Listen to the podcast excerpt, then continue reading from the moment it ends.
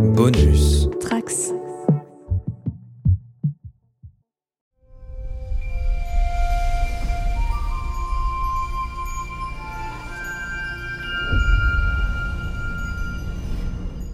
Bonjour à tous les trekkers et trekkies de toutes sortes. Je suis le commandeur Guigui et je suis ravi de vous accueillir à bord de la station du Cadran Pop, le podcast sur Star Trek écoutable dans toute la galaxie et sur toutes vos applications de podcast via le flux du camp Pop. C'est notre dernier podcast entièrement dédié à Discovery, car en effet, à partir de la semaine prochaine, nos podcasts seront bi-séries, car la saison 2 de Picard commencera, mais pour l'heure, on va juste traverser la barrière galactique avec la Capitaine Burnham. Let's fly The new DMA is significantly more powerful. How long before it moves to a new harvesting location? 12 hours at most. We should make first contact as soon as possible. Set a course for the galactic barrier, maximum warp. Hi, Captain. I'll be joining the mission. Excuse me? You know as well as I do, Discovery might not be coming back from this. Take us in.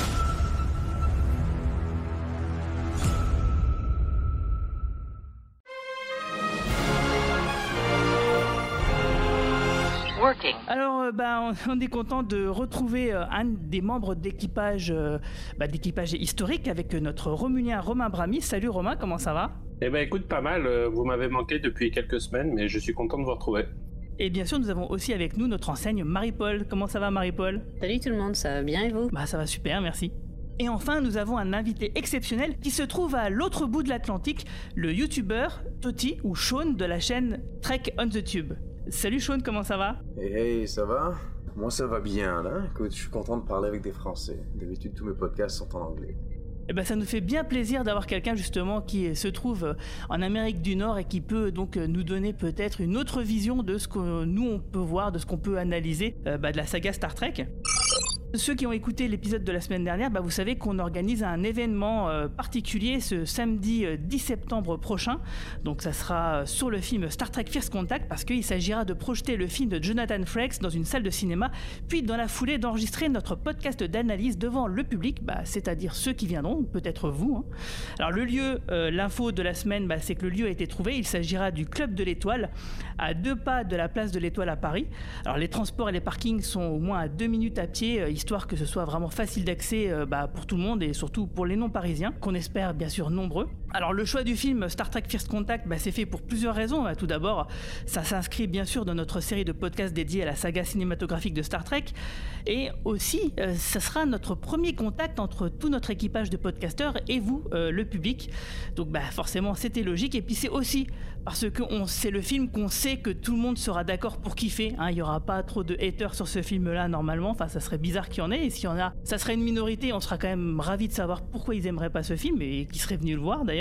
Et surtout, d'après notre panel d'intervenants, bah, c'est le film-là qu'on avait élu comme étant le meilleur de la franchise. Une petite question, Guigui. euh, Est-ce que Star Trek Fist Contact, c'est la même chose que Star Trek First Contact ou c'est une version alternative? Alors ça, Romain, euh, tes téléchargements sur Internet, je, je pense que tu devrais les garder pour toi. Il y a des jeunes auditeurs qui nous écoutent, s'il te plaît. Euh, Excusez-nous les jeunes auditeurs, mais c'était une question légitime. hein, Je me posais vraiment la question. D'accord.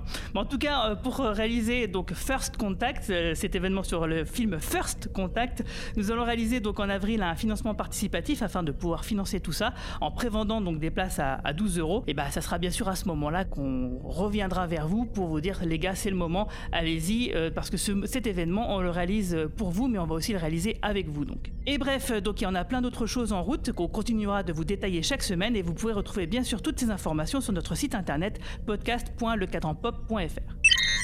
Et donc maintenant, bah, c'est le moment de me tourner vers Sean euh, pour lui demander, bah, Sean, quel a été ton premier contact avec Star Trek, justement? Ouh là là. Euh... Ah, C'est la question qu'on pose à tout le monde. hein. Ouais, mais bon, je m'en rappelle pas. J'ai comme toujours vécu avec ça. Euh... C'est-à-dire, t'as quel âge en fait? Bah là, j'ai 29 et c'était ma mère qui a regardé ça quand. Bah, elle a regardé ça depuis. Peut-être pas depuis les années 60, mais elle a regardé ça vraiment depuis longtemps. Je pense qu'elle a regardé les, elle a regardé les reruns de, de TOS à l'époque. Puis moi, quand j'étais jeune, euh, j'avais du Voyager à la maison, puis du TNG, puis euh, il y avait tout le temps ça à la télé, puis je regardais ça avec ma mère. Donc j'ai pas vraiment de souvenir de de quand est-ce que j'ai commencé à regarder ça. Je pense que j'ai juste regardé ça tout le temps, tout le temps, tout le temps depuis depuis que je suis un bébé, quoi. En fait, t'as vécu en Nouvelle-Zélande et maintenant t'es au Québec, mais à cette époque-là, vous étiez où exactement? Ben là, on était en Nouvelle-Zélande. Les 12 D'accord. premières années de ma vie, j'étais en Nouvelle-Zélande. Les 12 suivantes, j'étais en France. Puis depuis ce temps-là, je suis au Québec. Donc du coup, quand vous étiez en Nouvelle-Zélande, euh, j'imagine que Star Trek devait, comme c'est un pays anglophone, sans doute être euh, facilement d'accès. Mais quand après tu étais en France, j'imagine que c'était euh, plus compliqué. C'était devenu plus compliqué à trouver, mais ma mère, elle a commencé à... bah, on n'avait plus la télé à ce moment-là, on avait juste un lecteur DVD. Et euh, on s'achetait des DVD qui nous plaisaient, donc du coup ma mère est allée à la FNAC, puis elle a commencé à commander toutes les séries, les coffrets. Puis euh, je pense que même, je pense que ça a même commencé avec une collection de DVD que t'achetais, tu sais, toutes les semaines en magazine, là. Ils avaient fait Ouais, une je- je me édition souviens de ça. TOS de ça, ouais. Fait qu'elle a commencé à, à acheter la série originale comme ça. Donc je regardais la série originale avec elle. Donc je pense que j'ai découvert la série originale à mes comme 12-13 ans avec ça. Et après, ben, on a tout acheté, elle a tout, elle a tout acheté en ordre. Donc euh, sauf la série animée. On peut dire que du coup, dans ta famille, tu as la, la- la nouvelle génération euh, de fans de Star Trek en fait. Oui. Moi, je suis moi ma préférée, ma série préférée, puis la série qui m'a élevé un petit peu plus que TNG, c'est comme Voyager. Parce que je sais pas pourquoi je regardais, c'était toujours Next Generation, c'était toujours Voyager, mais pour une raison ou une autre, je pense que peut-être c'était parce que la série, oh, elle est un peu plus jeune, plus dynamique peut-être. Les personnages sont peut-être plus jeunes, tout le monde est plus adulte dans Next Generation, je pense. Mais du coup, c'est vraiment Voyager qui m'a plu le plus. Là. Et pas Deep Space Nine. Deep Space Nine, j'ai découvert ça plus tard. Du coup, j'avais comme 14 ans quand j'ai regardé Deep Space Nine pour la première fois. Et euh, non, c'est pas une série qui... euh, elle me plaît pas autant. Je suis pas mal d'accord avec les gens quand ils disent que c'est la meilleure. Parce que je trouve que d'un point de vue technique, puis d'un point de vue euh, comme au niveau de l'écriture, c'est probablement la, la, la plus haute qualité que tu puisses trouver dans Star Trek, mais c'est pas ma préférée. Et du coup, qu'est-ce qui t'a donné envie de créer une chaîne Star Trek euh, et de, bah, de parler, d'analyser et de réaliser d'ailleurs une magnifique info- infographie de, des timelines dans Star Trek? C'est à toi qu'on doit ça Oui, c'est à moi puis un ami à moi euh, qui n'existe plus online. Il est parti parce que online des fois c'est dur.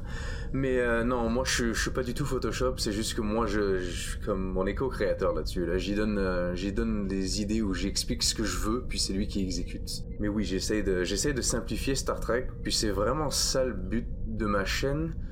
Euh, récemment, c'était devenu beaucoup des reviews, mais je vais un peu arrêter ça. Je vais arrêter les reviews par épisode parce que c'est il y a trop.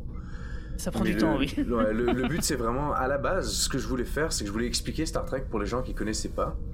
Parce que je me suis rendu compte que sur YouTube, tu peux trouver des centaines de chaînes qui vont t'expliquer Star Wars, des centaines de chaînes qui vont t'expliquer n'importe quoi sur euh, Marvel, mais personne parle de Star Trek. Ou du moins, personne parle de Star Trek pour les gens qui ne l'ont jamais vu. Tu tombes sur des chaînes YouTube, puis euh, ils, analysent en détail des vaisseaux, etc. On s'en. Je sais pas qu'on s'en fout, mais c'est quelqu'un qui vient de commencer. Il est pas intéressé par ces choses-là. Il veut savoir globalement, ben, c'est qui des Klingons. Globalement, c'est quoi euh, les Vulcains, qu'est-ce qui se passe?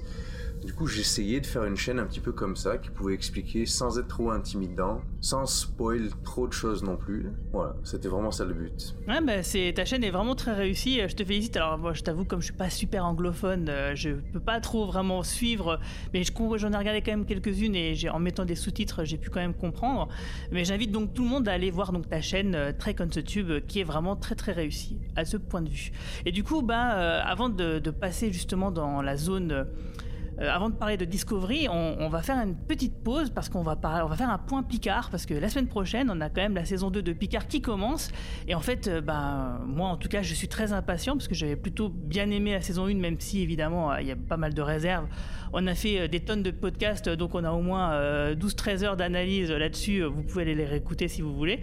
Et donc, on va faire un point Picard pour se pencher sur les épisodes qui seraient intéressants de découvrir ou de revoir avant cette fameuse saison 2. Et bien sûr, bah, j'ai donné cette mission à notre Romulin Romain Brami. Ouais, merci Guigui, euh, c'était un exercice intéressant. Alors avant de commencer, je, précise que je n'ai vu que le trailer de Picard, j'ai pas été euh, dans les fins fonds de Reddit pour essayer d'avoir des spoilers sur la saison, donc je me base uniquement sur la minute 30 qu'on a pu voir jusqu'à maintenant, ce qui est, pas énormément d'infos. Euh, on sait, on sait en gros trois choses. On sait que la série va parler de voyage dans le temps, on sait qu'elle sera en présence du Q et on sait qu'elle sera en présence de Guinan. Donc je me suis un petit peu basé sur ces trois éléments là pour vous faire une sélection d'épisodes. La sélection va essentiellement porté sur Q, qui est l'un des personnages les plus importants de Star Trek The Next Generation et qui a priori sera l'un des personnages phares de la nouvelle saison de Picard. Bon, c'est assez simple. Hein. Euh, il faut voir de toute façon le premier épisode de Star Trek The Next Generation et le dernier épisode de Star Trek The Next Generation qui font qui font presque un gros ensemble. Donc le premier épisode qui s'appelait Encounter at Farpoint, le dernier qui s'appelait All Good Things. Euh, dans ces deux épisodes, euh, Q en fait fait le procès de l'humanité. Il explique que l'humanité est condamnée à faire le mal en quelque sorte et la mission de Picard c'est de lui prouver que euh, bah, l'humanité est capable de bien mieux, que l'humanité a progressé et voilà. L'humanité c'est un petit peu le jouet pour Q, mais un jouet auquel on sent quand même qu'il s'attache. Des fois on se, pose même la question de savoir s'il ne la sauve pas d'une certaine façon. Donc ces deux épisodes sont absolument essentiels. D'ailleurs il y a, je vous parle du procès, euh, il y a une phrase dans le trailer où euh, Q dit à Picard le procès ne se termine jamais, donc on sent qu'il y aura une connexion directe à cet aspect-là de l'histoire.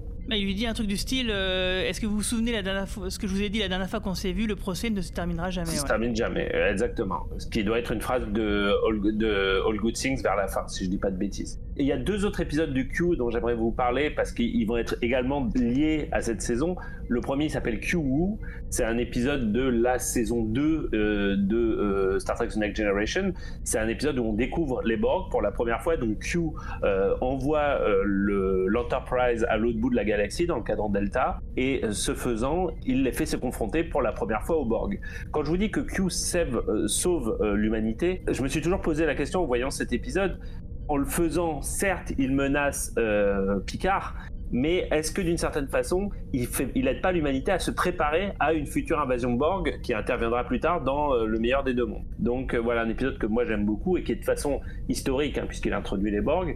Le deuxième épisode, qui est également un Q épisode que je vous recommande vivement, il s'appelle Tapestry. C'est un épisode de la sixième saison, c'est le quinzième épisode de la sixième saison. C'est un épisode dans lequel, euh, euh, dans lequel Q fait s'imaginer à Picard ce qu'aurait pu être sa vie s'il avait fait d'autres choix dans sa vie. Je pense également que ça va être un épisode important pour cette nouvelle saison, puisque a priori cette nouvelle saison va raconter un épisode qui se passe dans le passé, mais dans un passé alternatif, dans un passé où il se serait passé des choses différentes. Donc je pense que ça va être un épisode très très intéressant à revoir avant de commencer Picard. Un dernier épisode qui n'est pas lié à Q, qui va être plus lié à Gainan, mais qui va être également, à mon avis, beaucoup lié à cette nouvelle saison, c'est évidemment l'incontournable Yesterday's Enterprise, euh, saison 3, épisode 15, qui est pour beaucoup considéré comme le meilleur et qui est généralement dans tous les top 5 des épisodes de Star Trek The Next Generation. Donc euh, c'est aussi une histoire d'univers alternatif. Euh, L'Enterprise, d'un seul coup, suite à une sorte de faille temporelle, devient un vaisseau de guerre dans un univers beaucoup moins optimiste que l'univers Star Trek habituel. Et on se rend compte que tout remonte à un moment très précis du passé euh, dans lequel un événement euh, aurait dû avoir lieu et n'a pas eu lieu. Euh, c'est un épisode génial. C'est un épisode où Gainan est importante parce que c'est elle, quand le- l'Enterprise se retrouve dans cette réalité virtuelle, dans cette réalité alternative, c'est Gainan qui sent en fait que quelque chose ne va pas. Et si vraiment Picard dans la nouvelle saison lui aussi se retrouve dans une sorte de réalité alternative, peut-être que ça viendra également de Gainan, peut-être que c'est elle qui lui dira T'as raison, il se passe quelque chose. Donc le rôle de Gainan, à mon avis, va être très très important dans cette euh, saison de Picard. Et puis, bon, on vous en avait déjà parlé pour la première saison, euh, mais évidemment, Star Trek Picard et euh, la présence des Borg est fort importante. Je vous conseille toujours de revoir Star Trek Fist Contact, le film préféré de Guigui. N'attendez pas, euh, si vous l'avez jamais vu, le- notre événement du 10 septembre, le voyez-le tout de suite si vous l'avez jamais vu, et puis revenez le voir avec nous sur ce grand écran en septembre à Paris. Mais je me posais une question, Romain. L'épisode où Gainan et Q se croisent et on- où on apprend que Q craint Gainan, ce serait pas dans Q vous justement? Ou c'est dans un autre, je me souviens plus. Ouais, cette scène m'a toujours où ils font les espèces de gestes de tigre comme Ouais, ça. ouais, ouais, c'est peut-être dans Q j'ai un petit doute. Euh, Sean, ça te, tu te rappelles de cette scène dans quel épisode c'est? Ouais, mais il me semble que c'est ça. hein. Il me semble que c'est Q-Who. Ouais, je pense que c'est Q. Donc il y a un passif entre ces deux personnages qui n'a jamais été expliqué. Bah, J'espère que cette saison 2 de Picard sera l'occasion peut-être. Il y, a- un passif qui, pour moi, relève presque du. Je sens que l'équipe de Yves va s'énerver quand je vais dire ça, mais euh, relève presque du plot hole, en fait, du, du- du trou scénaristique. Parce que euh, Q, c'est un, un être omniscient dans Star Trek, c'est-à-dire c'est quasiment un dieu. Euh, Gainan, on n'a quand même pas cette impression, et dans Star Trek Generation, on se rend compte qu'elle a été piégée dans le Nexus, blabla. À part cet épisode, on n'a jamais l'impression que Gainan est un être aussi puissant que Q. Enfin, je sais pas ce que t'en penses, mais moi j'ai toujours trouvé ça un petit peu, un petit peu tangent. Je suis d'ac- je suis d'accord avec ça. Moi, je suis pas d'accord. C'est Ah, comme clairement, clair- elle a comme 700 ans, ou son père avait 700 ans. Guinan, n'oubliez pas qu'elle était sur Terre en 1800, là. C'est vrai. Oui, parce que son, es- son espèce euh, donc vit extrêmement longtemps. Ouais, son espèce vit extrêmement longtemps. Non seulement, en, en plus, bah, tu parles de, de l'épisode Yesterday's Enterprise, comme c'est la seule qui arrive à, genre littéralement sentir. Elle a une comme comme nous, on arrive à voir des choses. Elle, elle a littéralement ressenti que l'univers au complet ou la timeline où il s'est passé quelque chose, quelque chose a changé. C'est comme, je pense qu'elle a des pouvoirs qui sont vraiment assez euh, puissants. Puis même si c'est pas explicite, je pense que c'est quand même bien euh, bien montré. C'est juste qu'effectivement ils nous ont jamais vraiment mis ça comme noir sur blanc. Voilà, elle est comme ça, son espèce est comme ça. Mais je pense que c'est euh, Bah, Moi, j'ai une théorie par rapport à ça. Je me suis toujours dit qu'en fait, c'était par rapport à ce qui lui était arrivé dans le Nexus, dans le film Génération, où elle nous explique qu'il y a une partie d'elle qui est restée dans le Nexus. Ce qui fait que si tu as une partie de toi qui est dans une espèce de, de dimension alternative où le temps n'existe pas, bah peut-être que justement, ça te donne la capacité de pouvoir voir les altérations temporelles. Voilà, c'est ma petite théorie euh, perso. On verra bien ce qu'il en est. Est-ce que tu penses que j'ai oublié des épisodes Guigui par Bah, en fait, à... moi, je dirais quand même, euh, si on devait être un peu plus exhaustif, c'est regarder tous les épisodes avec Q, tout simplement. Et pour ça, c'est assez facile. Il suffit d'aller sur Netflix et de regarder euh, tous les titres des épisodes où il y a un Q dedans, la lettre Q, la vu Q. tous les, t'as vu le nombre de saisons qu'il y a? T'as vu comment le bordel de Netflix Oh non, mais c'est non, c'est très facile à faire. C'est très facile à faire. Des épisodes de Q, euh, il y en a à peu près un par saison ou deux. Euh, il y en a quelques quelques Mais il y a saisons, il y en a 25 deux. épisodes par saison, c'est hyper Oui, long. mais non, truc. mais tu fais défiler la liste. euh, Dès que tu as un Q qui apparaît, tu sais que c'est là que tu dois regarder, quoi. Donc, tu en as à peu près, je crois qu'il y en a une 13 ou 14 des épisodes en tout avec Q. Euh, Si on regarde, si on compte Deep Space Nine et Voyager, je crois que Deep Space Nine, il n'y en a qu'un. Voyager, il y en a trois. Euh, donc, euh, et il me semble que bah, si on compte donc les deux doubles épisodes de, début et de fin, ouais, ça doit faire à peu près euh, 13-14 épisodes en tout à regarder. Celui de sur Deep Space Nine est plutôt dispensable, mais celui sur Voyager, il est plutôt intéressant parce qu'il note une évolution justement de, de Q et du Continuum Q. Donc Continuum Q, c'est, euh, on va dire, l'espèce d'endroit où d'où viennent les Q, parce qu'il y en a plusieurs, il n'y en a pas qu'un, même si on en suit un en particulier. Et justement, dans Voyager, le- ce continuum justement euh, est altéré parce qu'il y a un Q qui veut mourir, comme c'est des êtres euh, omniscients, omnipotents et, virtuellement euh, immortels. Ben, Il y en a un qui trouve que c'est trop long et qui voudrait mourir, et du coup, c'est ça qui va modifier profondément le continuum jusqu'à où Q va chercher à enfanter en fait. Et, euh, et donc voilà, c'est des épisodes qui sont plutôt intéressants. Tu me fais penser que j'ai oublié de citer un épisode que je voulais euh, que je voulais citer dans les épisodes à revoir. C'est un épisode de Voyager, c'est le dernier épisode de Voyager Endgame qui risque lui aussi d'être important Ah puisque l'on sait que la Renborg sera présente dans euh, cette saison également et que la dernière fois qu'on voyait cette Renborg c'était dans euh, Star Trek Voyager et dans Endgame en fait Le puisqu'elle était ouais. vaincue par euh, elle était vaincue par Janeway et son équipe euh, ce qui leur permettait de, de revenir dans le, dans le présent. On la, on la croyait même euh, détruite voire morte dans ce dernier épisode. Donc ça sera intéressant de savoir si ça va être adressé dans Picard s'ils vont nous expliquer comment le continuum euh, comment le, le collectif Borg et comment la Reine Borg a survécu suite à Endgame. Très très intéressant, voire même s'il y aura euh, un... On espère toujours des guests hein, dans, dans Star Trek euh, Picard. Et on pense que tout n'a pas été montré dans les bandes annonces, on l'espère en tout cas, donc euh, voir ce que ça va donner en termes de présence de Janeway par exemple. Ça serait top. hein. J'avoue que là, je serais super chaud de revoir euh, Janeway euh, en live action euh, après euh, l'avoir tant adoré dans Prodigy. Bah maintenant, on va passer donc directement à Discovery, savoir bah, où est-ce qu'on en est.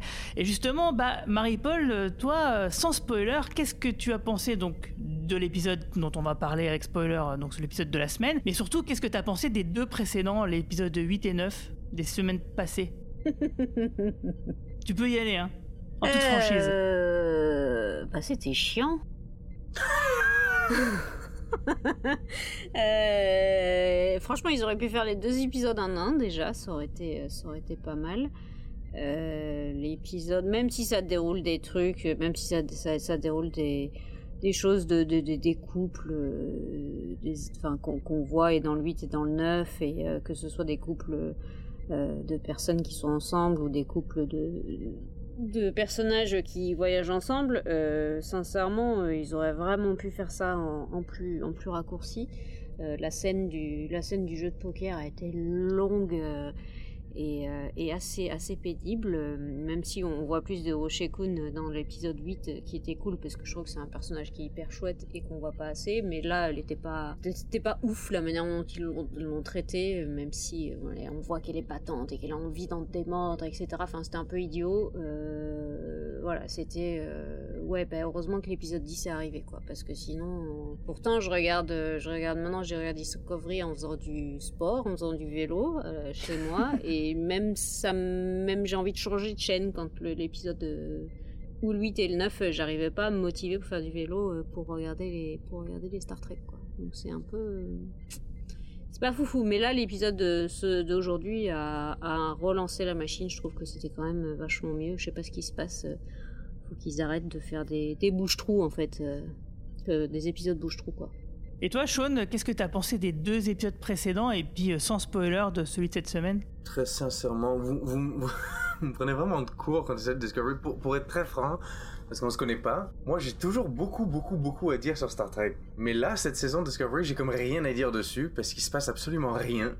Puis j'ai littéralement l'impression de regarder comme mon fond d'écran. Euh, il y a deux styles de séries dans ma vie. Il y a les séries où je m'assois puis je la regarde. Puis la deuxième sorte de série où je plie le linge, je fais la vaisselle. Puis Discovery est vraiment devenu une série où je plie le linge puis euh, je me retrouve à scroller sur Twitter à côté sur mon deuxième écran parce que mon dieu, j'ai dû aller relire le résumé de l'épisode 8 parce que je m'en rappelais absolument pas. Mais oui, effectivement, c'est euh, c'est un épisode de Star Trek qui, euh, qui traite sur les idéaux de Starfleet, évidemment, euh, où on s'en va jouer au poker, puis euh, tabasser des gens, tabasser des gens dans un, dans un ring.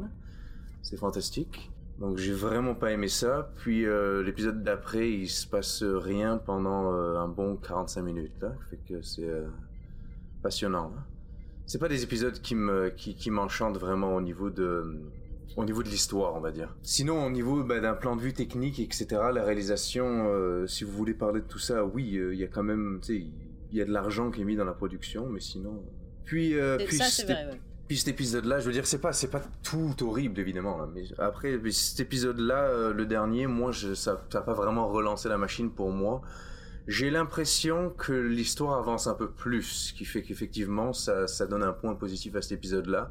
C'est comme on avance enfin dans l'histoire, mais les trois derniers épisodes, le 8, 9, 10, euh, ils ont vraiment, ils auraient pu être condensés en. Quasiment en un, hein, si on y réfléchit. Bon, je Et, pense et un sinon, peu, ton, rapport avec Discovery en règle générale, il est comment?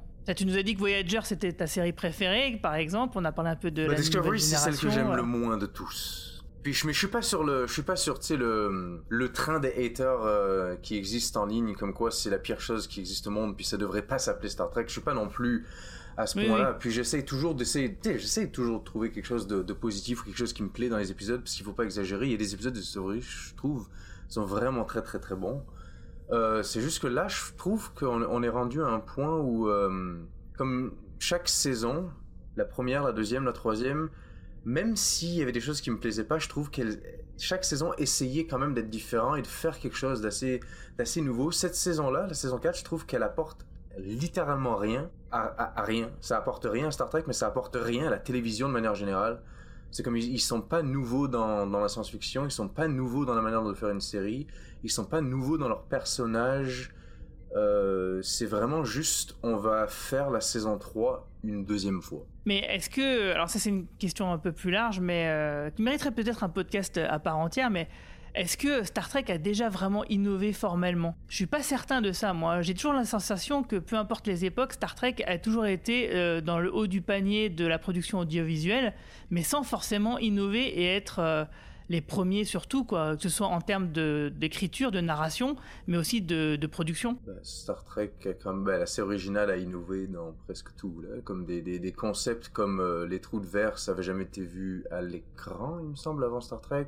Par exemple, tu vois, moi, il y a une série que je compare beaucoup à, à la Star Trek, euh, qui avait aussi une valeur de production un peu similaire, avec des choses un peu euh, euh, fantasmagoriques, un peu euh, exagérées, etc.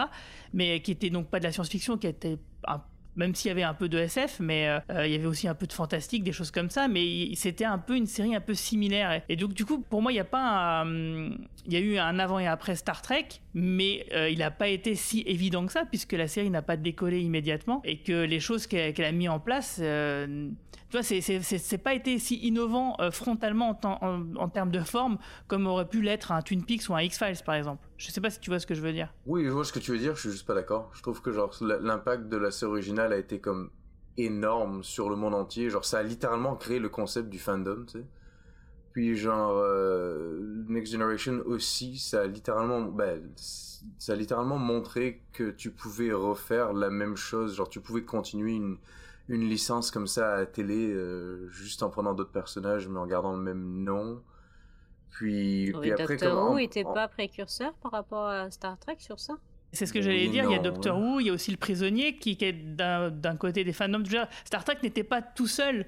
Et forcément, pas forcément le premier surtout. Donc, euh, moi, j'ai toujours l'impression que Star Trek, c'est toujours le haut du panier, euh, mais dans toutes les époques. Et encore maintenant, euh, tu vois, par exemple, en termes de valeur de production, de la qualité de, ce, qui est, ce qui est montré, c'est pas les précurseurs. Avant, il y avait Game of Thrones, par exemple, et puis bon, bah, il y en a plein maintenant. Et eux, ils font partie donc de ce haut du panier, mais c'est pas, c'est pas les précurseurs. Et moi, je l'ai jamais vu comme ça, en fait. Après, c'est peut-être, on a peut-être une liaison un peu biaisée parce que en France, la série est arrivée très tardivement.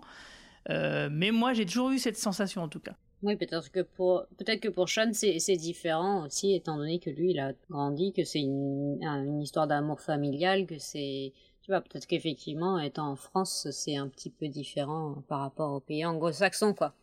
Ça mériterait d'être creusé dans un podcast à part, euh, je pense, avec Romain euh, Nigita, par exemple, pour explorer un peu l'histoire de la télévision et, et voir euh, si je dis de la merde ou pas, quoi.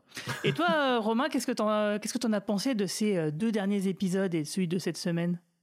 Alors, je, je me retrouve complètement dans les mots de Marie-Paul et Sean. C'est, je, me, je pensais que j'allais être super original ce soir en me disant que, euh, pendant que je regarde Star Trek, euh, je, je fais d'autres trucs, ce que je n'aurais jamais envisagé faire euh, le passé en imaginant regarder une série Star Trek. Ça a été dit, la même chose a été dit par Marie-Paul et Sean, donc je n'ai pas été original sur ce coup-là. Euh, ceci étant dit, oui, je me suis beaucoup ennuyé sur les deux derniers épisodes. Et, sincèrement, sur le dernier, euh, non, y a- euh, alors je suis comme Sean, je, c'est tellement, ça me passe tellement au-dessus de la tête que j'ai un peu de mal à, à me rappeler de quel épisode, mais en tout cas l'épisode qui se passe au casino là, euh, j'ai vraiment eu des, moments où j'ai eu envie d'arrêter ma télé en fait, et, c'est très chaud pour moi. Enfin, je veux dire, je regarde beaucoup de mauvaises séries, et c'est vraiment rare que je me dise vraiment, je t'imagines, j'ai même vu The Witcher quoi, pour te dire à quel point je regarde des mauvaises séries, et, c'est quand même très rare que je me dise. Franchement, je, suis en train de souffrir, je m'emmerde, j'ai envie d'aller jouer à un jeu vidéo, j'ai envie d'aller voir ma fille, j'ai envie de faire autre chose, quoi, tu vois.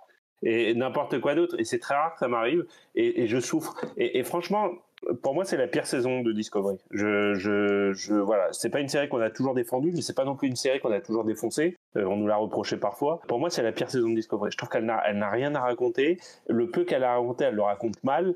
Et euh, ce n'est que souffrance, en fait, cette saison. Et d'une certaine façon, c'est la plus impardonnable parce qu'il y avait tellement de choses à raconter dans ce nouvel univers qu'ils ont créé. C'est, presque impardonnable pour moi ce qu'ils ce qu'ils sont en train de faire avec cette saison. Ceci étant dit, en effet, l'épisode 10 est arrivé. L'épisode 10 qui a le grand, euh, le grand atout de faire avancer l'histoire. Donc oui, forcément, c'est un peu plus, euh, euh, c'est un peu plus euh, entertaining que, que ce qu'on a vu jusqu'à jusqu'à présent.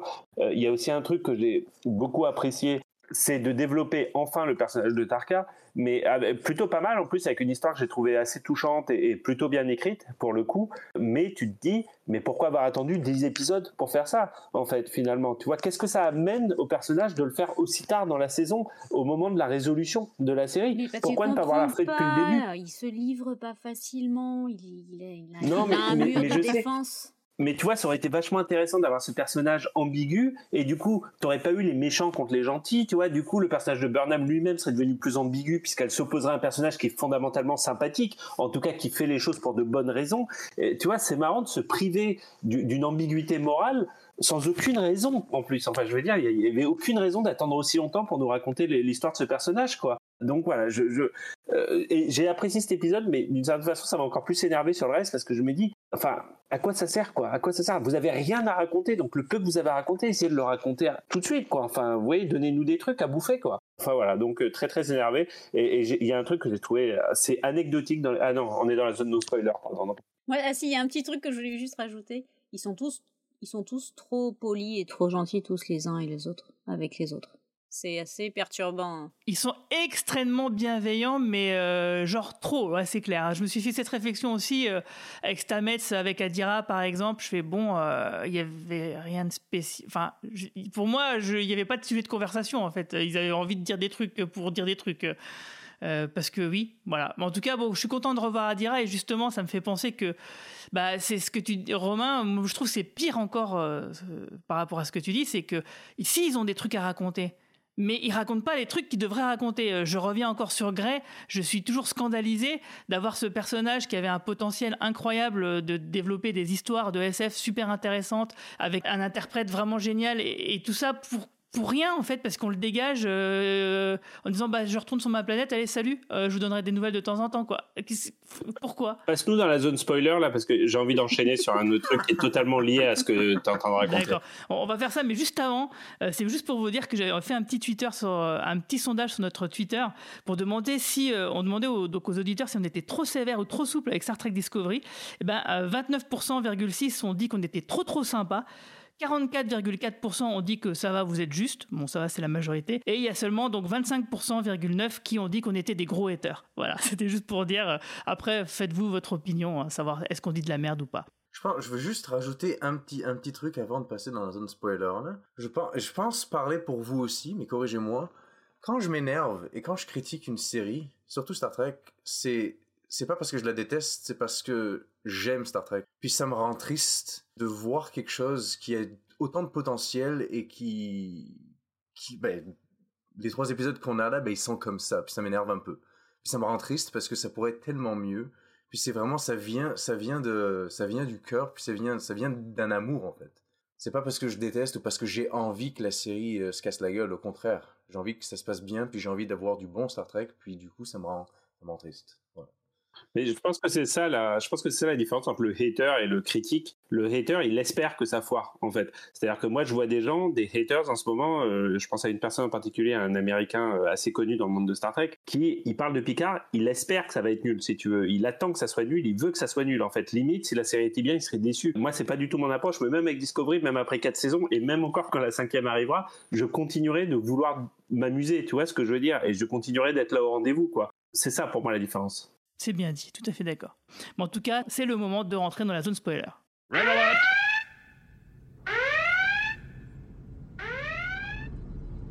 Admiral, it's my constitutional duty to inform you that I'm transferring power to the Vice President. Excuse me? I'll be joining the mission. Madam President, you... I was the Federation's top ambassador for 20 years. Given the complexities that we'll face, I believe my skills will be needed. They're leaving the galaxy. We've never done that. You know as well as I do, Discovery might not be coming back from this. which is why I am counting on you to support the Vice President in my absence. However long it may be.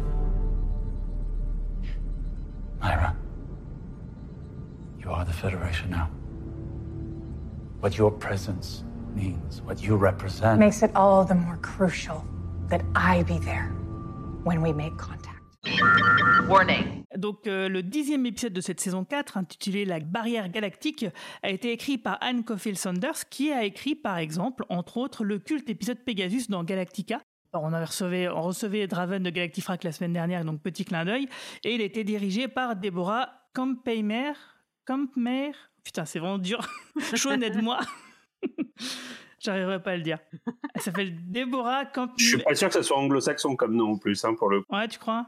Bah écoute, moi je te dirais euh, que moi je prononcerais ça comme Deborah Campmeyer, mais je suis pas sûr que ce soit ça. Ça me paraît. euh, Bah, si vous connaissez la bonne, euh, euh, la bonne prononciation, peut-être tu vas nous dire, toi, Marie-Paul. Deborah Kampmeyer. Ah, c'est- ça sonne mieux quand c'est toi qui le dis. Merci beaucoup, Marie-Paul.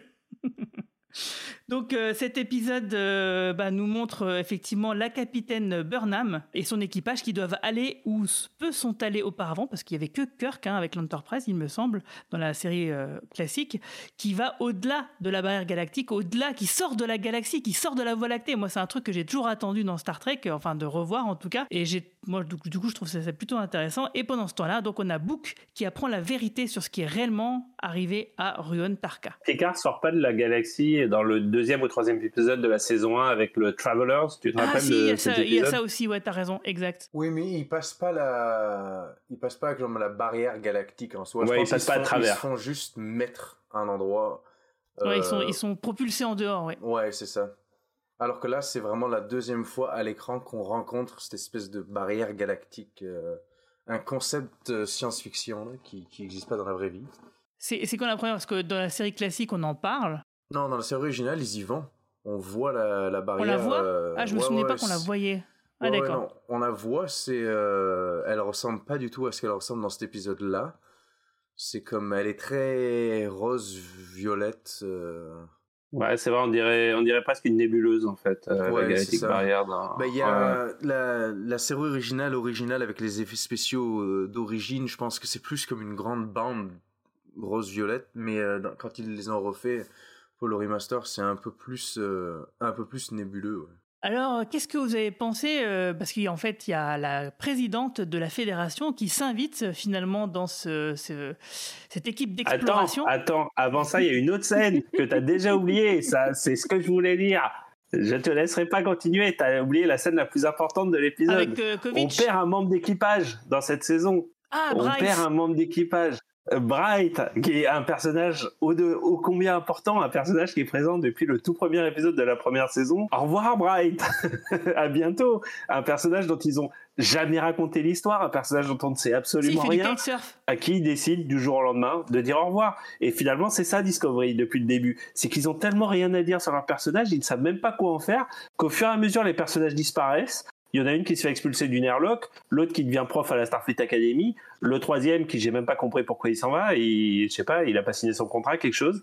Et au fur et à mesure, euh, c'est-à-dire que moi je pense que si, la, si euh, Discovery arrive à la saison 7, il ne restera que Burnham dans l'épisode, euh, dans, dans, dans la série en fait. En fait, je, je, je suis en train de me dire que Star Trek Discovery, la série raconte, tu te rappelles cet épisode avec le docteur Crusher où au fur et à mesure les, Ah oui, les personnages de, oui. de l'Enterprise disparaissaient les uns après les autres. C'est un de mes épisodes préférés de Next Generation. Et en fait, je suis en train de réaliser que Discovery il raconte la même histoire. Je te dis qu'à la fin, il ne restera que euh, cette bonne vieille Burnham sur son, sur son, sur sa passerelle. C'est pas Bright, c'est Bryce. Je me disais, mais de qui tu parles Ah, Bryce. Et oui. effectivement, Oui, oui. je comprenais pas pour. Mais qui Et je me disais, mais c'est qui ce personnage tout à coup cette Si, c'est responsable de a la communication.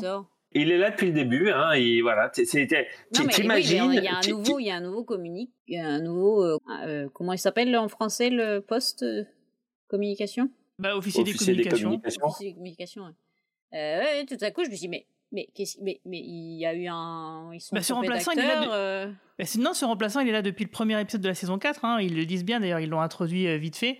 Euh, mais moi, je ne suis pas persuadé qu'on va pas le revoir quand même, parce qu'il va travailler avec Kovic, donc le personnage joué par David Cronenberg, euh, dont on apprend qu'il est sur un autre projet euh, peut-être plus important. Alors, est-ce que c'est vraiment en rapport avec euh, le fait d'essayer de communiquer de là où ils sont à travers la barrière galactique vers l'espèce d'IC, ou est-ce que c'est autre chose qui pourrait être extra série et pour un truc un peu plus tentaculaire, vu qu'on parle de réalité parallèle et de trucs comme ça, on sait jamais quoi. Euh, donc oui, euh, moi il y a un truc quand même qui me fait toujours un peu rigoler dans Discovery et qui, m'embête un peu, c'est qu'en fait euh, les mecs ils exposent des évidences par rapport à justement le fait de communiquer nos communica- les communicateurs avec les biais de confirmation, etc. Mais ça c'est des choses que normalement ils sont censés tous savoir. Donc les, quand t'as un personnage qui commence à expliquer un truc qui est censé être évident pour les autres, c'est toujours un peu étrange. J'ai toujours l'impression que bah ouais, ils sont à côté de leur pompe en fait ces personnages. Bah, oublie pas que aussi c'est des c'est des c'est des séries qui sont faites pour les les les nouveaux euh, les nouvelles personnes en fait qui découvrent l'univers Star Trek. Je dis pas qu'ils doivent pas l'e- l'expliquer, et c'est évident qu'il le faut, qu'il faut le faire, mais c'est la manière de le faire. Ah oui, non, c'est mal expliqué, ça, on est d'accord. Ils, ils pourraient très bien le dire d'une manière euh, pas comme s'ils étaient censés l'expliquer, genre tout le monde le sait quoi. On dirait, on dirait, euh, les, tu sais, quand t'as, t'as une révélation dans un mauvaise, euh, un mauvais film, t'as le méchant qui explique euh, toutes ces, toutes ces, Bah oui, c'est un peu ça, oui. pourquoi, toutes ces raisons de pourquoi est-ce qu'il est méchant et pourquoi est-ce qu'il va tuer tout le monde et pourquoi est-ce qu'il a fait ça, quoi. Et c'est, ouais, ça, c'est vrai que c'est extrêmement mal expliqué. Et parce que pourtant, ce qui, est, ce qui est dit est très intéressant. quoi. C'est juste que dans l'univers de Star Trek, ils sont censés être au courant. Parce que oui, les communicateurs, les communications avec les espèces, euh, ça fait des siècles qu'ils le font. Donc euh, bon, c'est c'est une tarte à la crème, quoi, ce qu'il dit le, le, le spécialiste linguiste. Il arrête pas de manger, d'ailleurs, ça me fait marrer. Ouais, mais et puis en plus, j'aime bien cet acteur qu'on a vu régulièrement. C'est un acteur canadien, je crois, justement, qu'on a vu régulièrement dans des séries comme X-Files. Hiro Kanagawa. Ouais, il est plutôt sympa, j'aime beaucoup. Ouais, c'est un bon personnage. J'ai bien aimé son rôle en plus dans, dans l'épisode. Oui, il est, il Euh, il est sert pas à grand chose, mais au moins il est charismatique. Donc, Ouais, il est euh, un peu voilà. nonchalant, comme ça, un peu marrant, j'aime bien. Ouais. ouais. Il est Tous les- japonais, tous les mais guests. il a grandi euh, aux États-Unis. Tous les guests de manière générale dans Discovery sont comme bons. Parce que l'épisode qu'il y a eu il y a je sais plus combien de temps là dans cette saison euh, où ils devaient euh, sauver les prisonniers sur l'astéroïde, je sais pas trop quoi là, c'était comme un épisode de merde, mais leur guest euh, Ouais. vraiment Ouais, bon suis acteur d'accord. là, quel- quelqu'un que j'apprécie beaucoup que j'ai vu dans plusieurs séries, puis euh, puis là aussi là. Même le, le collègue à, à Tarka, euh, je crois que c'est peut-être un jeune qu'ils ont pris là, je trouvais qu'il jouait bien, puis euh, il, il se débrouille. De manière générale, je trouve que tous les acteurs se débrouillent pas mal pour ce qu'on leur donne dans, cette série. Ils, ils, ils aident beaucoup, beaucoup, beaucoup la série avec leur performance. Ouais, je, suis- assez d'accord. Euh, donc, bah, du coup, on voit euh, donc, la présidente qui part avec l'équipe euh, d'exploration. Donc, en fait, ouais, le réseau mycélien, donc visiblement, il s'arrête aux frontières de la Voie lactée. Alors, je ne savais pas que c'était une information qui avait été déjà donnée. Ça, je ne sais pas si c'est une nouveauté de l'épisode ou pas.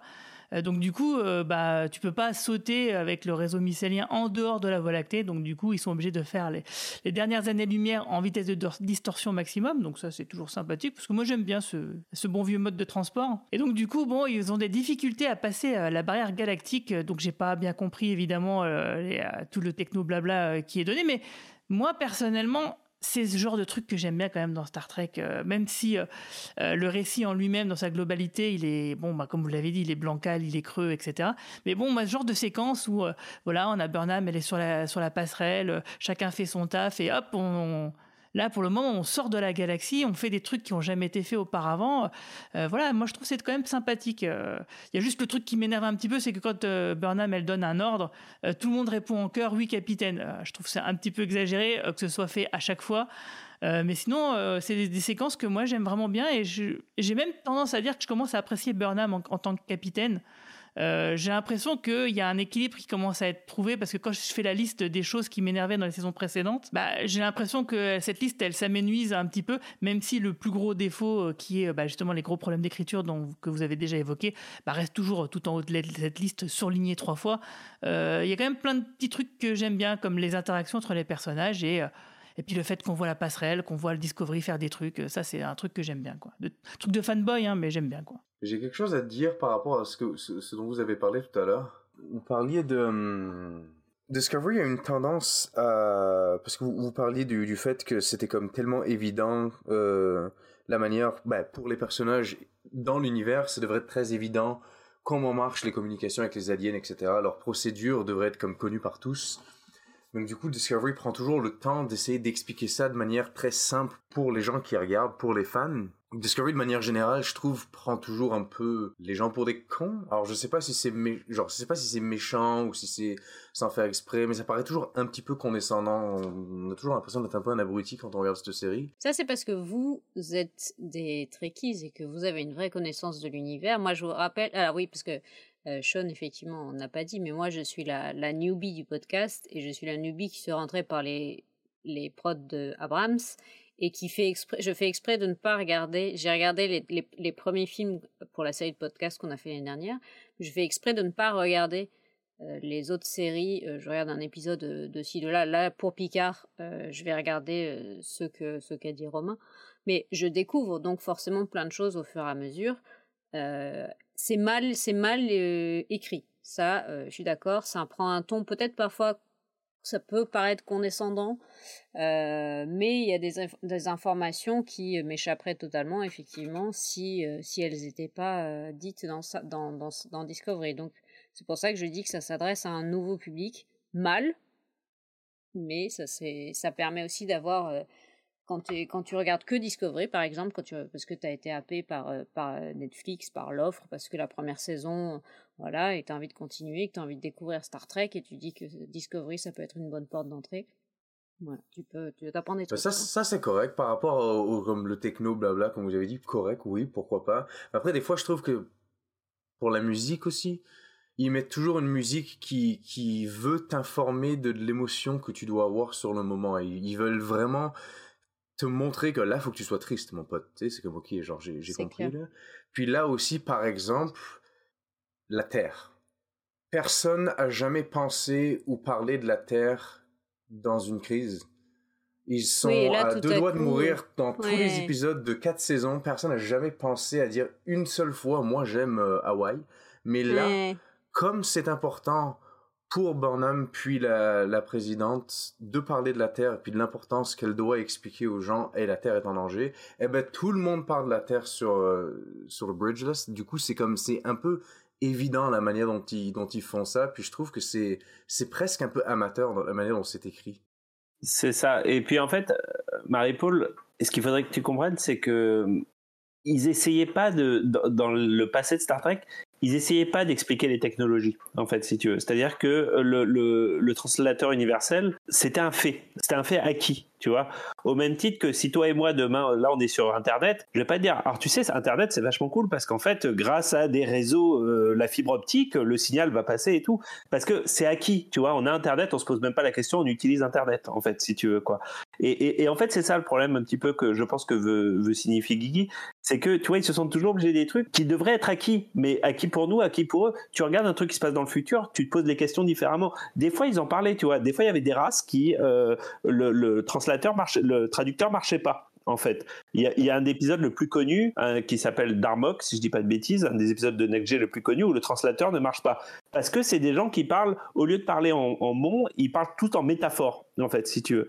Mais tu vois, ils expliquaient ça en une phrase. Ils, te disaient, euh, le traducteur marche pas, ils ont une autre façon de s'exprimer, qu'est-ce qui se passe, Captain? Et le reste de l'épisode, c'est de comprendre pourquoi le traducteur ne marche pas et comment ces gens communiquent, en fait. Et là, c'est vrai qu'il y a- un côté très infantilisant et en plus un peu bébête, finalement, à expliquer des technologies qui de toute façon n'existent pas et à essayer, tu vois, de te dire, oui, alors la planète se plie en deux et du coup, on peut passer à travers parce que. Tu vois, c'est un peu couillon, en fait. Alors que par exemple, tu vois, une série comme Star Trek Lower Decks, euh, bah, il arrive très bien en deux trois euh, à faire passer des idées comme ça en deux trois blagues, en deux trois phrases quoi. Donc Ou même dans euh, oui. Prodigy, il y a Prodigy, Prodigy, c'est le meilleur exemple, Il oui. parle du traducteur euh, effectivement universel à un moment. C'est. Mais c'est parce que c'est toujours pertinent et, parce que là c'est par exemple justement c'est un tuto euh, un, un hologramme tuto qui explique à des gens qui connaissent pas donc c'est tout à fait normal. Mais par exemple tu vois on parlait de défaut d'écriture euh, c'est Romain Nigita qui, dit- ça souvent c'est que dans Discovery les personnages on sait pas quels sont vraiment leurs rôles. Là justement Burnham sa capacité de, xénobiologiste euh, spécialiste et tout bah ils ont, ils ont mis ça sur la table pour justifier qu'elle parte en mission. Mais sinon on n'en parle jamais de ce truc. Et justement dans les séries précédentes chaque personnage avait un rôle qui faisait passer les informations très facilement par exemple Data c'était le personnage qui posait des questions et qui obligeait les autres à expliquer des expliciter des, concepts et des idées et des positions de personnages par rapport à d'autres aux téléspectateurs à travers Data Euh, donc c'était un, procédé euh, très simple mais ultra efficace et surtout pas du tout gênant dans la narration quoi. Ce qui est pas le cas ici parce qu'on a l'impression qu'ils bah, savent pas faire en fait tout simplement. C'est un peu un Star Trek pour les nuls, Discovery, au final. C'est un, Star Trek par les nuls. C'est un Star Trek par les nuls. Oh. C'est pas un Star Trek pour les nuls. C'est un Star Trek. thé- théoriquement, là, Prodigy, ce serait un Star Trek pour les nuls parce que c'est un Star Trek pour les jeunes. Fait que techniquement, ils ont cette ça. espèce d'excuse de pouvoir expliquer. Ils prennent le temps de dire, écoutez, ça, c'est une arme, ça sert à ça, on fait ça avec, on peut s'en servir de cette manière-là. Il y a huit manières de s'en servir. Fine. C'est parce que c'est quelqu'un qui explique ça à des jeunes et des jeunes qui ont jamais peut-être vu cette technologie-là ou entendu parler de la fédération et de leur technologie. Mais du coup, la narration permet de d'intégrer ça de, de, manière très très agréable dans la série ça gêne vraiment pas au contraire ça nous permet à nous de nous rappeler de choses puis en plus ça permet à apprendre aux, aux jeunes mais quand c'est Discovery oui mais après je comprends ce qu'ils essaient de faire puis je suis d'accord avec toi que des fois c'est utile même les films de J.J. Abrams ils avaient tendance à à faire ça de temps en temps mais je comprends que c'est utile pour des gens qui sont nouveaux mais c'est vrai que l'exécution est toujours un peu troublante Et du coup, alors, euh, je reviens sur cette histoire de Discovery euh, qui fait des trucs de, de vaisseau et qui passe à travers la, la, la barrière galactique. Est-ce que euh, bah, ça vous a plu autant qu'à moi, par exemple, ou je suis un peu tout seul sur ce coup?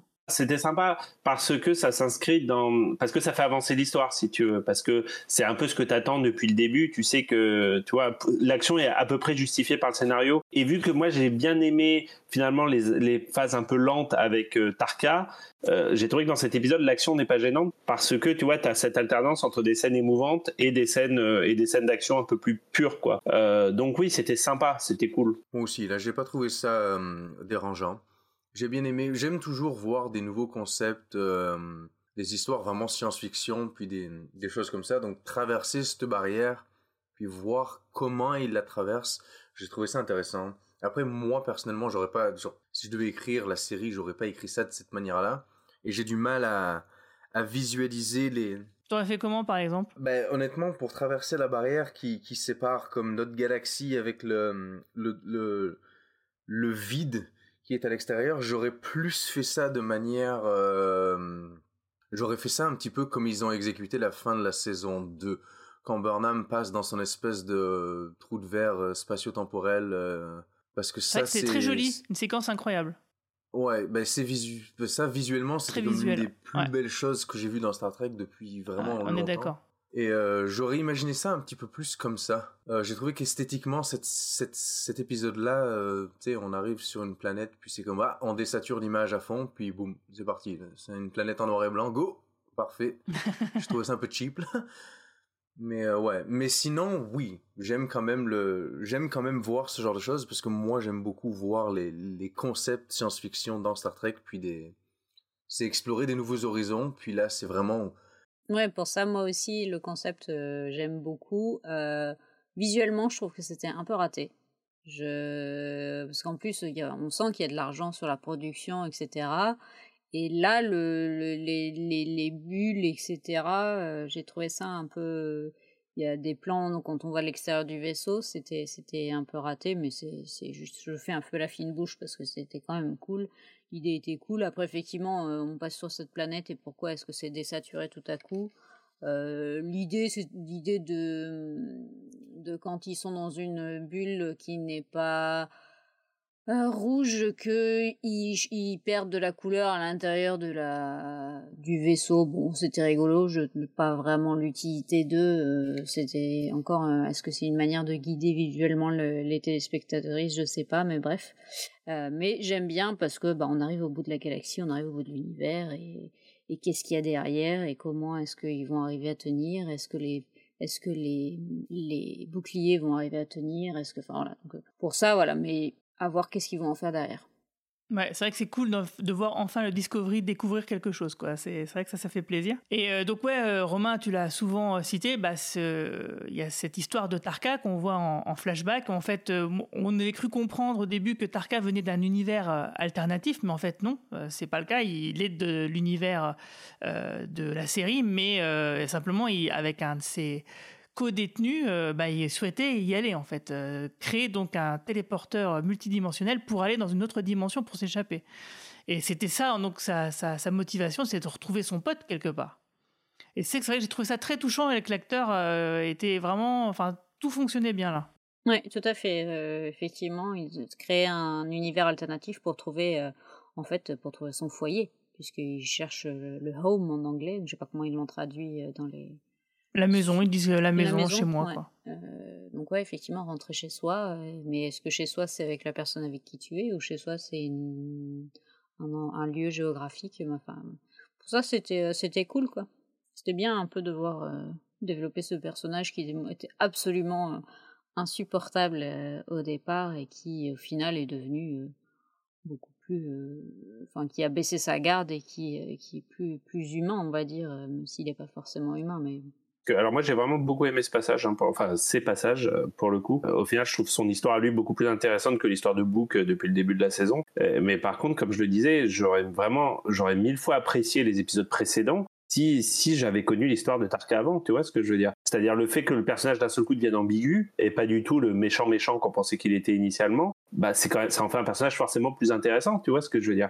Et, et c'est ça qui me rend un peu fou quoi. C'est que on, ça fait trois épisodes qu'on s'emmerde comme des rats morts alors que finalement ils avaient un personnage intéressant mais il y a quelqu'un à la prod qui s'est dit bah non on va pas leur dire qui c'est pour le moment parce que ça sert à rien. Bah ok bah merci. Ok. Bah maintenant il reste deux épisodes et vous allez avoir plein de trucs à raconter que Tarka en fait enfin ça fait aucun sens. En fait ça, pour moi ça ne fait aucun sens bah, il y, y, a tellement de choses comme ça qui font pas de sens euh, comme je disais que tu vois effectivement tu as l'impression que l'histoire elle est tirée en longueur alors qu'ils avaient tellement d'autres sujets qui auraient pu remplir facilement euh, des épisodes. Euh, je, je répète, hein, euh, la, reconstitution de la fédération, l'histoire quand Burnham elle se barre avec sa mère euh, récupérer des trucs et qu'elle tombe sur une civilisation endormie. Enfin, ça, ça aurait pu faire aussi un épisode complet là-dessus.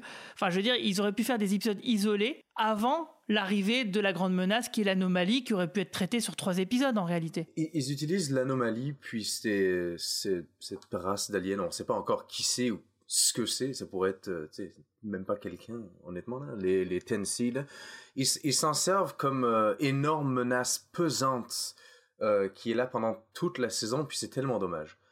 Ça aurait pu juste être un petit mystère, puis ça, ça donne un, un, outil pour permettre à notre équipage, puis notre, notre vaisseau là, d'aller de planète en planète ou secteur en secteur, découvrir, tu sais, et puis on peut faire ça comme un, comme un treasure hunt là, comme un petit easter egg hunt là, ils, ils trouvent euh, un, petit indice qui peut les aider à chaque épisode, mais ça permettrait de découvrir un nouveau monde, une nouvelle espèce, un nouveau problème à chaque fois, et on débloque un petit peu plus de la clé, presque comme un jeu vidéo techniquement là, mais au, au moins ça nous permettrait d'explorer puis de visiter cette espèce de de nouveaux mondes, de nouvel univers, parce que même si c'est le même univers dans lequel ça se passe, eh ben c'est le quoi, 32e siècle maintenant là?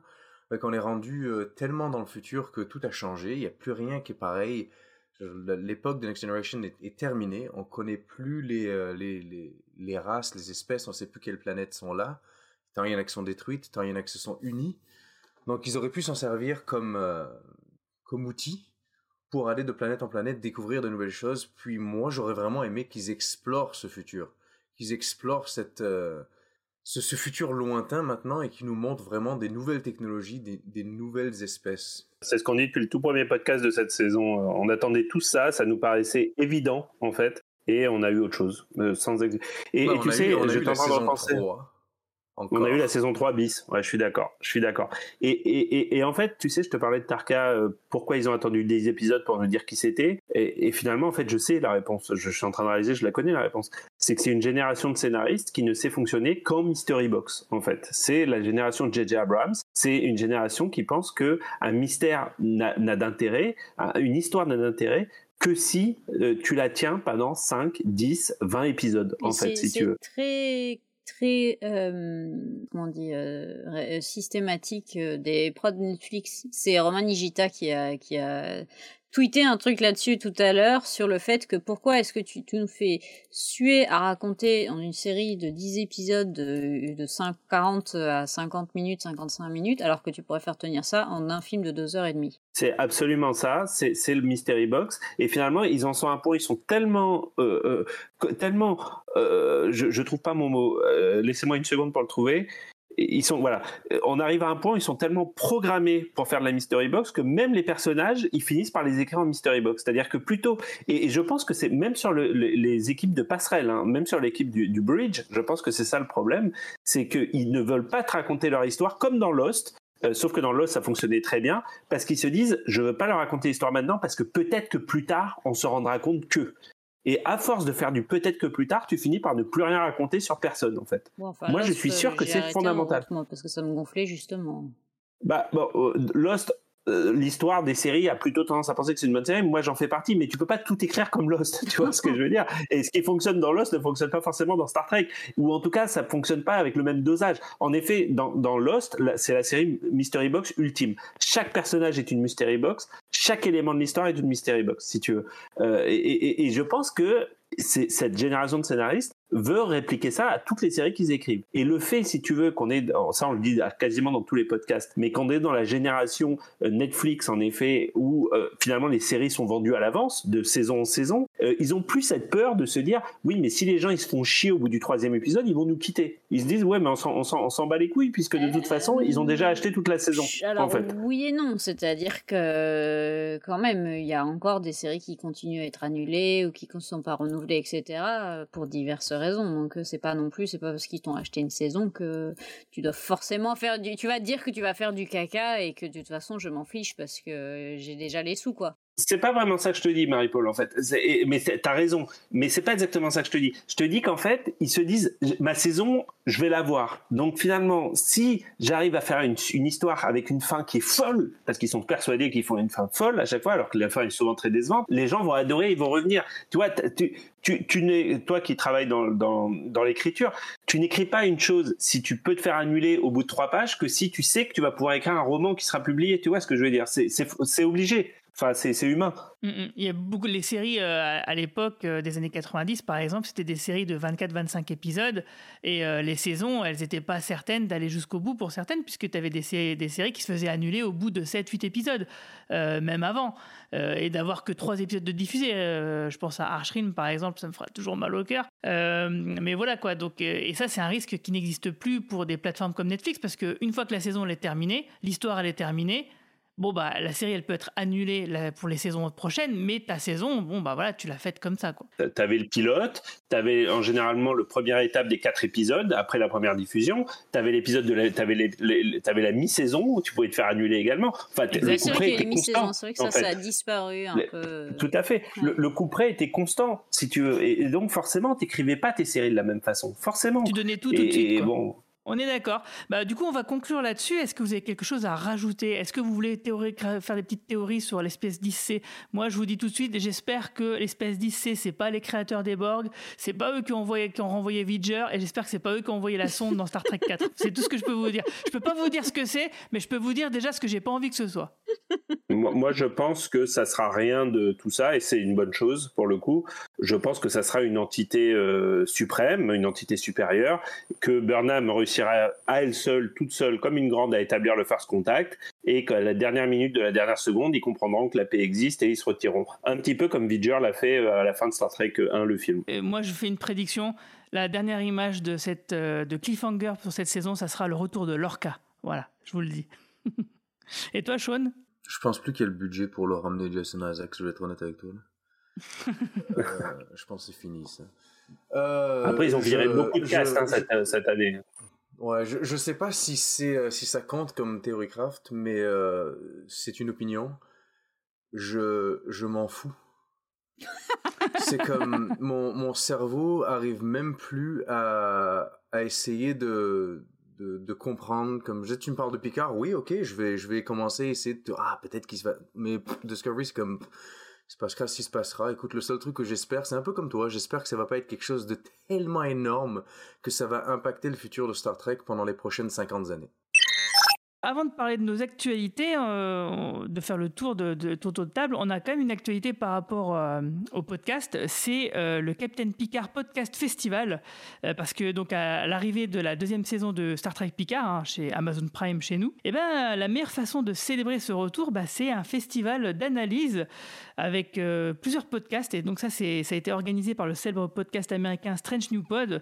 Donc ils ont carrément créé un festival sur une semaine qui rendra donc hommage au Capitaine Picard. Donc ça a commencé le 24 février et ça sera jusqu'au 2 mars. Ça sera sur la chaîne Twitch et euh, la chaîne YouTube donc de Strange New Pod. Et bien sûr, bah, nous on y participe, hein, bien qu'on soit un, podcast francophone. Hein. donc j'ai créé une petite vidéo, euh, vous verrez, euh, qui est bien sympathique. et parce que bon, bah, forcément c'est pas, ça sera pas en direct hein, pour notre part, parce que ça sera notre premier podcast transformé en vidéo. C'est le premier podcast qu'on avait enregistré donc fin 2019 où on revenait sur à l'époque sur nos attentes justement concernant la saison 1 de, de Picard et on voit Romain Bramy qui nous raconte aussi la fois où il a offert une bouteille de vin à Patrick Stewart et on le verra faire dans cette fameuse vidéo. Euh, donc merci à la géniale girafe pour tout ça. Alors ce podcast sera diffusé le 1er mars à 9h30 heure américaine sur la côte Est et pour nous ça fera 15h30 heure française. Donc, euh, donc voilà, on est très content de participer à ce festival de podcast ça fait très très plaisir. Et toi, Sean, est-ce que tu as des actualités dont tu voudrais nous parler? Euh, des actualités concernant ma chaîne, par exemple? Ouais, par exemple, ouais. Ben, je, je vais finir mes, épi- mes, mes reviews. euh, tout, tout ça, c'est en anglais. Je dis ça, là. Mais, mais je vais finir mes reviews par épisode de, de Prodigy. Parce que je m'étais lancé là-dedans. Donc, et après ça, je vais faire une, une, un review pour la saison. Euh, Discovery, c'est pas la peine. Je pense que c'est même pas la peine que je fasse des vidéos dessus parce que ce serait même pas intéressant mes vidéos euh, par épisode. Maintenant, je vais juste faire une une review par saison. Puis maintenant, je vais vraiment me relancer dans le dans ce que je voulais faire à la base avec ma chaîne. Je vais continuer à parler. Je vais expliquer des des races, des espèces qu'on qu'on retrouve dans Star Trek de manière assez simple. euh, pour que les nouveaux fans de Star Trek puissent les découvrir. Euh, puis après, je vais commencer à parler de concepts aussi comme Starfleet, comme euh, le Mirror Universe, etc. Mais de, sans trop spoil les choses, mais je vais essayer juste d'expliquer ça pour, euh, pour le nouveau. Donc c'est ça, c'est ça mon but là, c'est ça ma chaîne pour le moment. Ouais, super cool. Et toi, Marie-Paul? Je travaille. euh, Qu'est-ce que quoi? Bah, j'ai. euh, je suis en train de traduire euh, un super magazine Disney qui est hyper cool sur les dinosaures. Je m'éclate bien, c'est vraiment chouette.